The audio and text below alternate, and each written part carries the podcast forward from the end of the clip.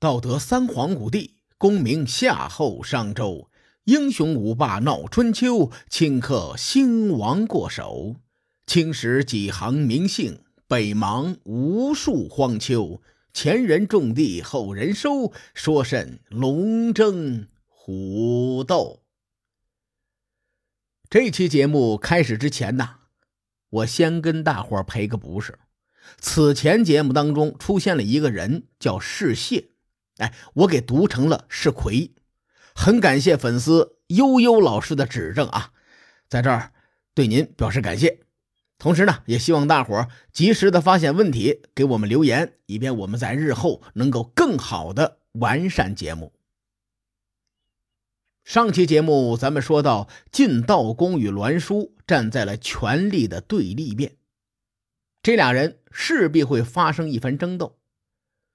史书上没有正面记载这俩人争斗的过程，但是残留了很多细节，可以帮助咱们来推理中间的过程。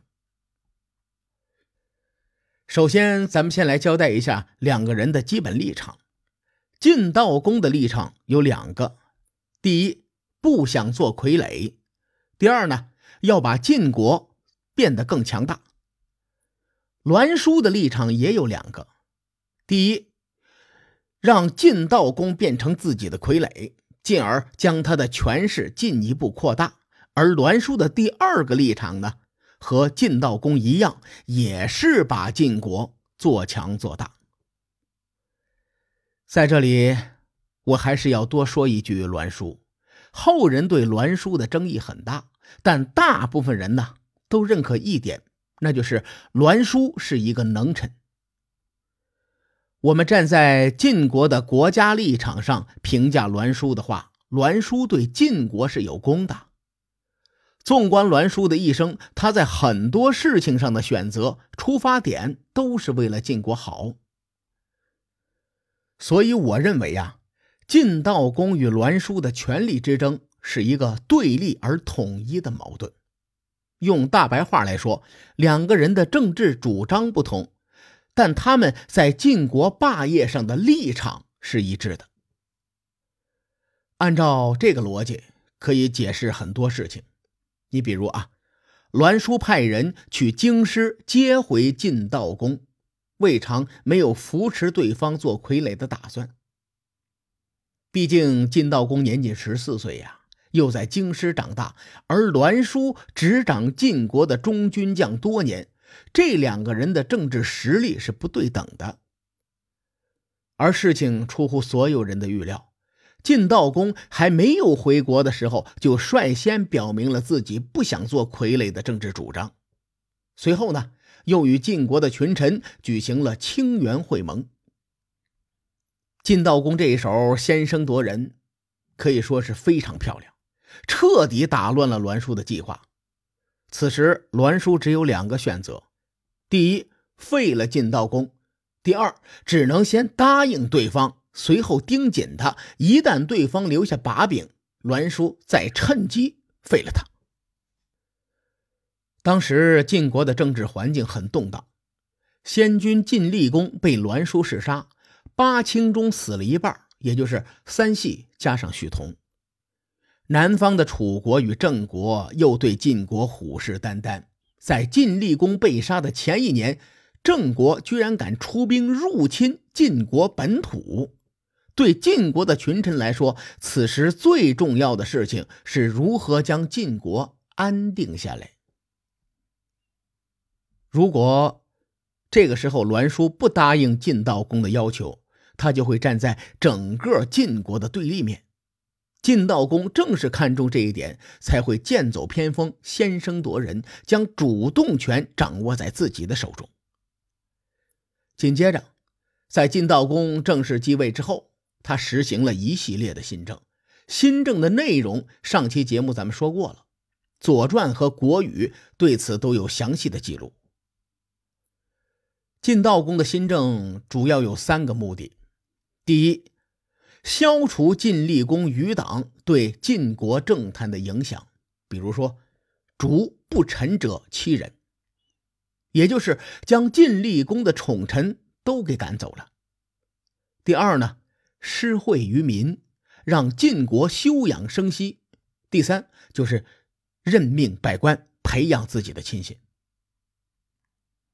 其中新政的最后一点，晋悼公任命百官这件事情，势必会遭到栾书的阻碍。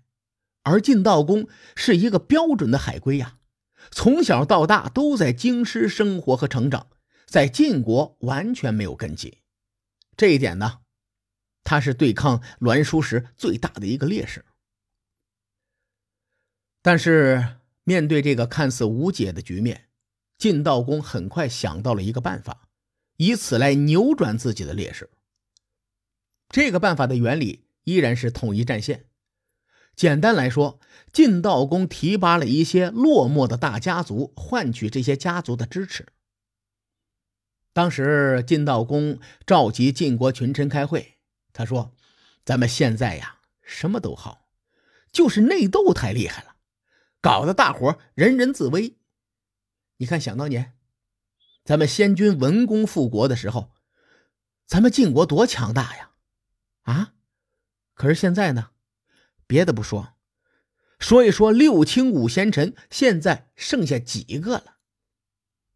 胡彦的后人跑了，赵崔的后人没了，先轸的后人灭了，细缺的后人咱就不提了，刚死没几个月。诸位卿大夫都是我晋国的肱骨之臣呐，少一个都是晋国的损失，你们以后就别斗来斗去了。现在晋国八卿中有四个空缺，我提议啊。这次咱们就不论资排辈了，我们以大夫们的功劳来分配。魏齐在邲之战中辅佐巡守，俘虏了楚国的连尹相老，又在鄢陵之战中射杀了楚共王，这功劳不小。但他的后人呢，居然没人位列八卿，咱们要给留个位置。侍房。是范文子世谢的弟弟。此前范文子做中军将的时候，事必躬亲，而且范武子执政时以法令治国，将晋国治理的井井有条，功不可没。看在范家的面子上，这个侍房也要占一个名额。还有，当年先君景公讨伐赤狄，秦人趁我们不备。偷袭晋国，魏科同志临危之际领兵出征，力挽狂澜。魏科这么大的功劳，他儿子也得留一个位置。列位，您听听他提到这三个人的名字：魏齐和魏科都是魏抽的后人，只是后来分家了。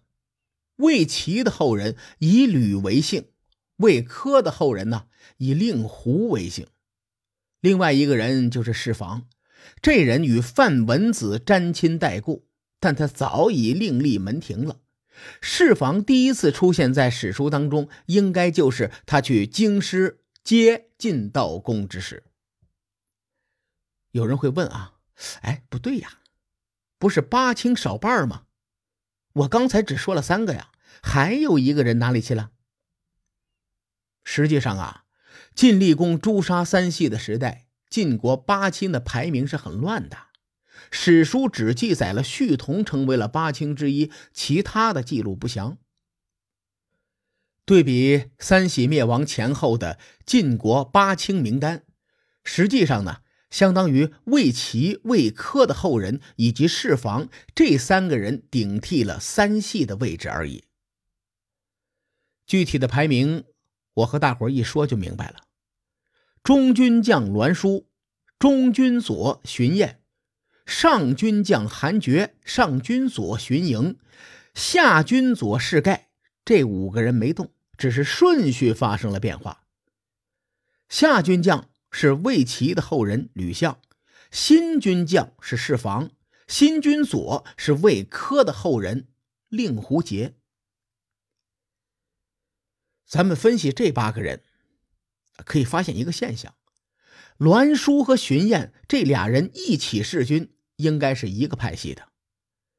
韩厥和士盖此前是中立派，吕相、侍房、令狐杰三人则是晋道公亲手提拔上来的。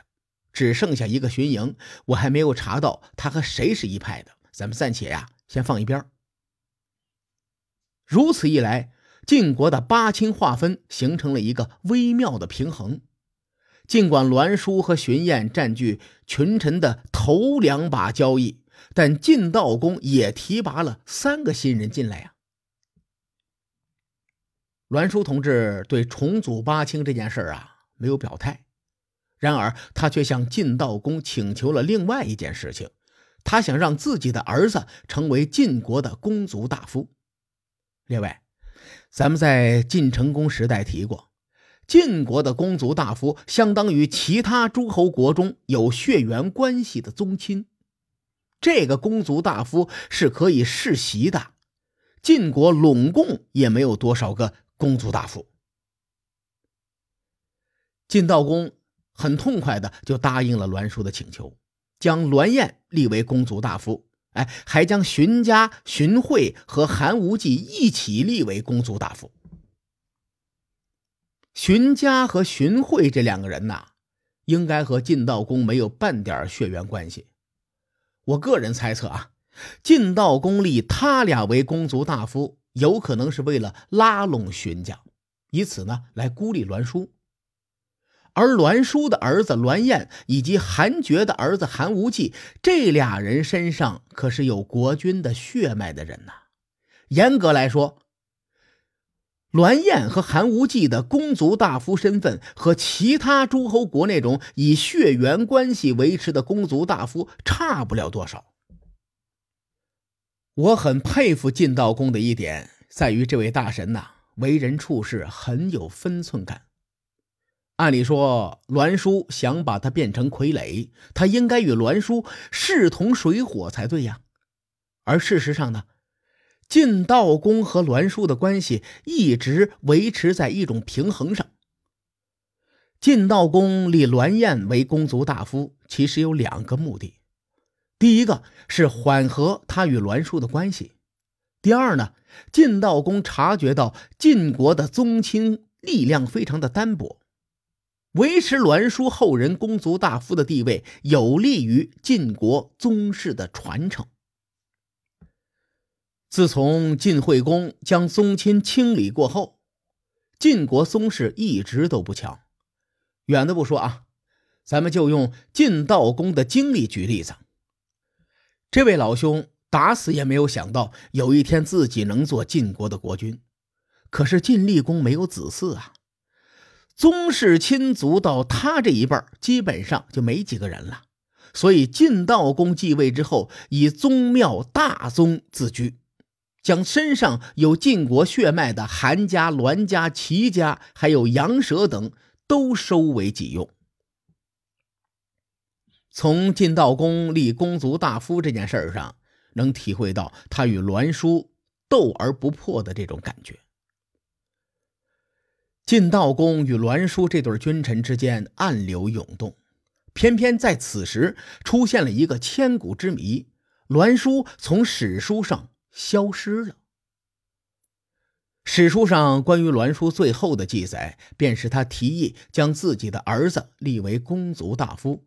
紧接着，到了同年十一月，史书记载韩献子为政，翻译过来就是韩厥执政。从后来发生的事情去推断啊，此时韩厥已经成为了晋国的中军将。栾书同志。也不像是被晋悼公给灭口了，因为栾书的儿子栾燕和栾真都出现在史书之上，而且他们在军中的位置还不算低。最重要的是，栾燕和栾真从来没有说过要替父亲报仇之类的话。由于先秦的史料缺失太多了，栾书凭空消失这件事情有着太多的可能性，咱们实在没办法分析。真相扑朔迷离，就算是走进科学，我看也解释不清。所以啊，这个千古之谜只能留给后人了。晋悼公即位初期的事情，咱们暂且说到这儿。下期节目呢，咱们继续晋道公的故事。各位看官，后会有期。书海沉沉浮浮，千秋功过留与后人说。我是西域说书人介子先生。下期节目咱们继续聊春秋风雨。更多精彩内容，请搜索关注微信公众号“伯乐灯”，与更多听友交流互动。伯乐灯还将定期为粉丝发放福利。愿我们的存在让您对明天更有期许。